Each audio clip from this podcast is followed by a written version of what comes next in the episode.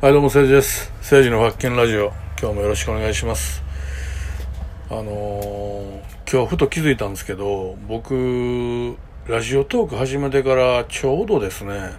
1年目ぐらいの時期に来てるなと思いまして、あのーなぜそれに気づいたかっていうと、ラジオトーク総選挙っていうのを今ね、ラジオトークさんが一応企画でやってて、あのーまあ、このトーク収録トーク面白かったなっていう収録トークに、と、50円の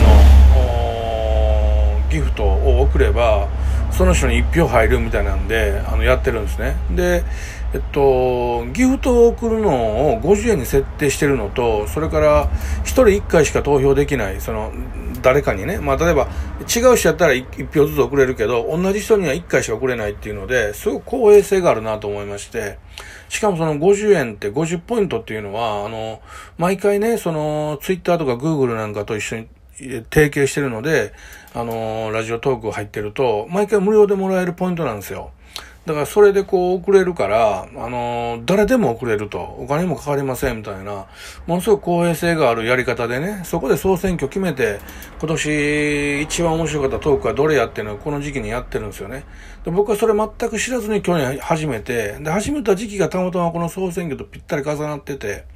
で、まだ始めたばっかりでね、フォロワーさんも言ったように、こんなん絶対俺には誰も投票してくれへんから、こんなもん俺勝てるわけないやんか、みたいな話を一本上げてるんですよ。あの、始めたばっかりぐらいの時にね。それで僕思い出して、あ、そうや、ラジオトーク総選挙の時期に俺始めたんやなと思って。で、俺なぜこのラジオトークを始めて、そして今もね、こんなもうカスカスの頻度をもう今年入ってからも20本ぐらいしか上げてないぐらいの本当に緩いペースで上げてるんですが、なぜ初めて今もやってるかっていうのをちょっとね、一回ね、話してみようかなと思うんですけど、まあ何度かその話したことあると思うんですけど、僕はあの、去年、一昨年か、ちょうどコロナがもう神戸にもうバチバチ来てた時期に、うっ血性腎不全っていうのにかかりまして、あのまあ、腎臓が悪かったんですね、子供の頃からね。で、それの影響で、あのでもそれを知らなかったんですよ、僕ね。全然知らずに大きくなって。で、えー腎臓が悪いから心臓が悪くなったんですね。で心臓が悪くなったから今度肺が悪くなったんですよね。で、あのまあ、あの肺に水が満タン溜まって、その影響で倒れて、5日間意識不明になって入院みたいなことになって、診断された結果がうっ血性腎不全だったんですけども、あのーまあ、僕ね、それまで自分の人生をね、太く生き、短く、あの、いつ死んでもええみたいな嘘吹いて生きてたんですよ。あのえっと、例えば僕ずっとやった仕事って結構あの体に悪いんですね。あの、重要ってってあるじゃないですか。あれをこうタンクの中グー入っていって、あの、掃除する仕事をやずっとやったんですけど、それってね、あの、重油ってタンクの中入って密封されるとガス出すんですよ。それがめちゃくちゃ危ないガスで、それはまあ結構な量を吸うと人間って体で虫歯も出てくる内臓悪くなっていくんですけど、僕その時、あの、吸収管ってあってね、あの中に入ったら15分だけ効き目があるんですよ。このガスマスクみたいなやつですけど。で、それ15分で一回中身を取り替えなあかんのに、あの、それをはめて、やっぱり30分ぐらい仕事しちゃうんですよ。そうしたら能率上がらへんから。だから絶対俺体悪くなってるなと思いつつね、お金が良かったんで、あの、まあ言うたらお金と寿命を引き換えにやってたんですよ。で、まあ、どっちみち、そんな長生きする気ないで、って、50から60死んだらええねん、思って、構えへんと思って、えーそれより金が大事や、思ってやったんですけど、あのー実際そのやっぱり40ね、後半になった時に、ある日ね、あのーものすごい血のしょんべん出たんですよ。うわ、な真っ赤っかや違うと思って。ほんでも俺バカやったから、あのー、まあ、こんなもんやろ思って、こんなね、体に悪なる仕事してるし、お金、お金と交換で寿命を削ってんねんから、これぐらいあるやろ思って、余裕や思って、何にも一緒にもいかんとほったらかしてたんですよ。で、5ヶ月後にさっき言ったこの血性腎不全に倒れて、で、それまでこう、なんかいい格好言って嘘吹いて、いつ死んでもや、太く短く生きたら、みたいなことを言ってたのに、実際自分が死にかけたら、やっぱりめっちゃ怖かったんですよね。あのー救急車で一応運ばれたんですけどね、運ばれてる最中に、まあ一応、ものすごい空気の出るすっごいガスボンベをパカって加えさせてもらってたんで、あの本当にね、あの溺れてる状態やったんですよ。肺に水が満タン溜まってしまって、か体内の水がね。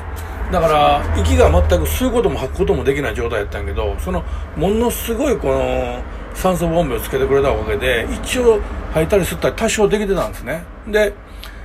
まあ、その後救急車で運ばれて病院行ってからバタッと意識、意識なくなるんですけど、あの、その、救急車に乗ってる時に、あの、あ、俺こんな風に死んでいくんや、と思って、あの、まだ40代やけど、早死にやったな思って、結構40代早死にじゃないですか。うわ、そうか、俺こんな風に死に方かって思った時にね、その自分が元気な時に、いつ死んでもや余裕やでと思った気持ちなんか全然なくなって、うわ、あっけないなーって、これで死ぬんか、ちょっとやっぱりいろいろまだやり残したことあるなとか、やっぱりいろんな、こう、なんていうかな、悔いが残ったんですよね。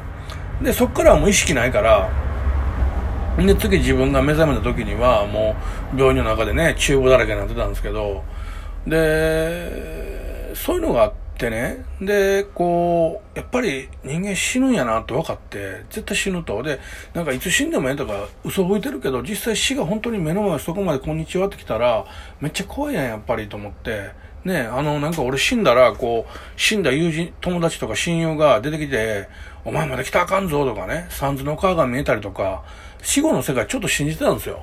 でも実際何もなくて、無味無臭で、まあそれはもしかしたら、その瞬間本当はまだまだ死にかけてなくて、神様視点では。だから何も見えてなかったかもしれないですけど、まあ俺自身の中ではもう完全に死にかけたと思って、医者にもね、こういう状態できたら死ぬ人の方が多いと。で、あなたの場合まだちょっと若かったからよかったんやって言われたんやけど、まあとにかくそういうことがあって、で、まあ死を間近にこう実感したわけですよ。で、その時にやっぱちょっと悔いの念が出たから、やっぱりこう、ちょっとでも自分がね、やってみようとか、ちょっとチャレンジしてみよう思って、志半ばでやめたことを全部やったろうと思って、まあそれであのツイッターでね、4コマ漫画、あの漫画家になりたいって気持ちがあった時があったんで、それも思い出して分かるし頃に思ってたなと思って、えっと、ツイッターに4コマ漫画を結構投稿したり、それが最初のこう SNS の始まりで、僕その前にね、その10年ぐらい前にニコ生やってて、結構こう SNS っていうか配信業やってたんですけど、まあ、やめたんですよ。もう10年ぐらい遠のいてて、全く何もしてなかったんですけど、あのツイッターとかもね、新しく、あのその当時ね、2013年になんか、作って全く放置してた、ワン一つだけ投稿して放置してたツイッターを復活させて、そこに4コマ漫画書いてたんですよね。で、そうこうしてるうちにその病院の時に見たとある YouTuber さんのえー、ことがきっかけでラジオトークを知って、で、ラジオトークっていいなと思ってラジオトークを始めたっていう経緯があるんですよね。だからその、えっと、1年ぐらい前に、えー、ちょうどだから去年の6月ぐらいに、まあ本当にね、こう自分もこう、いろいろやりたいと思ったことがあったのに、心なし半ばでやってなかったりとか、ね、ラジオトークでもその時こう入院する最中にね、見てた YouTuber さんがすごく面白くて、その人がラジオトークやってはって、いいな、ラジオトークってなんかこういうラジオって好きやったら今思ったらね、僕子供の時ヤングタウンとか、よう聞いてたわけ。やりたいなと思って、でもその時思ったのはね、やりたいなでわかんとやろうって思って、で、ラジオトークも始めたりしたんですよね。で、最初始めた頃はですね、やっぱり自分右も左もわからないんでね、もう適当にこう、えっと、その日の出来事とかなんかいろいろやったりとか、まあでもね、ちょっとね、なんかね、最初の頃はまだね、やっぱりテンション高、あの、ポテンシャル高い時やから、結構いろんなね、なんか企画的なこともやってたけど、全然誰も聞いてくれないんで、だんだんやっぱりこう、えっと、えー、テンション下がっていくんですよね。うん。で、まあ今でも正直僕フォロワーさん全然いてないし、あの、多分僕このラジオトーク総選挙で今回もね、全く誰も一票も入れてくれる人はいないと思うんで、あの、全然あの、あの、まあラジオトーク内でこう、なんか自分がなんか、去年思ってたことと来年はね、去年の今頃始めた時は、来年は絶対、自分ここに名前に載ったるぞって思ったけど多分無理や。あのねえー、っとね僕自分の顔写真をモザイク入れて出してる最初の方の放送で収録トーク総選挙がどうのこうのって書いてる放送がありますよ。それをちょっと一回聞いてほしいんですけどそういう感じで僕最初一発目収録トーク総選挙と思ってて。来年の今頃は絶対俺はね、あの、えー、名前を載してやると思ったけど、まあ多分100%無理なんで、まあ今年も無理やなと思うんですけど、じゃあ、えっと、なんでこのラジオトークをね、僕続けてるのかっていうと、あのー、唯一、こうなんか世の中と繋がってる感じがするんですよ。本当に唯一。あのー、例えばこうやって喋ると、あのね、あの、リアクションいいねとか押してくれるじゃないですか、誰かが。誰が聞いてくれたんやなって。ね、俺、本当にね、たまにね、こう、なんか地球上に、俺と認知症のおかんと二人っきりじゃないんかなって思う時があって、あのー、世の中こうやって歩いてると、なんかおしゃれした若者とか、ね、俺ら同年代の人でも結構パリッとスーツ着て、車が降りてきてで、降りてきて、なんかね、奥さんが子供連れて歩いたりとか、こういうの見るじゃないですか。学生さんとか歩いてるサラリーマンの人とか。世の中ってちゃんと回ってるなと思うねんけど、俺はといえば、今日もね、明日はもしれん肉体労働やって、で、お母さんにこう、ね、認知症のお母さんの介護やって、なんか、本当に俺、俺たちこう、社会の中にこう、いるのかな、みたいなね。あの、本当にここに俺存在してるんかと。だから本当何回もね、あの、死にかけた時に死んでたらよかったなーって最初の頃思ってましたよ。うん。ただ今はね、あの、やっぱりこう、年いったお母さんが俺が死んだらあまりにかわいそうやから、先に死ぬとね、お母さんが息を引き取るその日まで、こと切れるその日までは絶対生き取ったろうと思うんで、だからこう自分の体もいたわってね、えー、節制して頑張ってるんですけど、それでもやっぱりね、なんか、ポツンとしてるなって思いますね。うん。あのー、うん、なんでしょうね、こう、まあ世の中みんなね、どんな人でも悩みがあって、ね、精神的に今悩んでる人もいっぱいいるでしょうけど、何歳になっても一緒なんですよね。うん、僕ぐらいの年齢になってもやっぱり一緒で、だから、あのー、若い子たちにはね、あのー、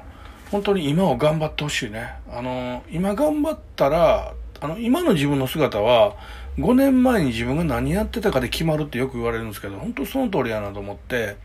5年前って俺本当に不自然な生活してたんだよね。ああ、もう時間がないっすね。あのー、まあまたね、えー、っと、この収録トークまでの間に一本撮れたと思います。ありがとうございました。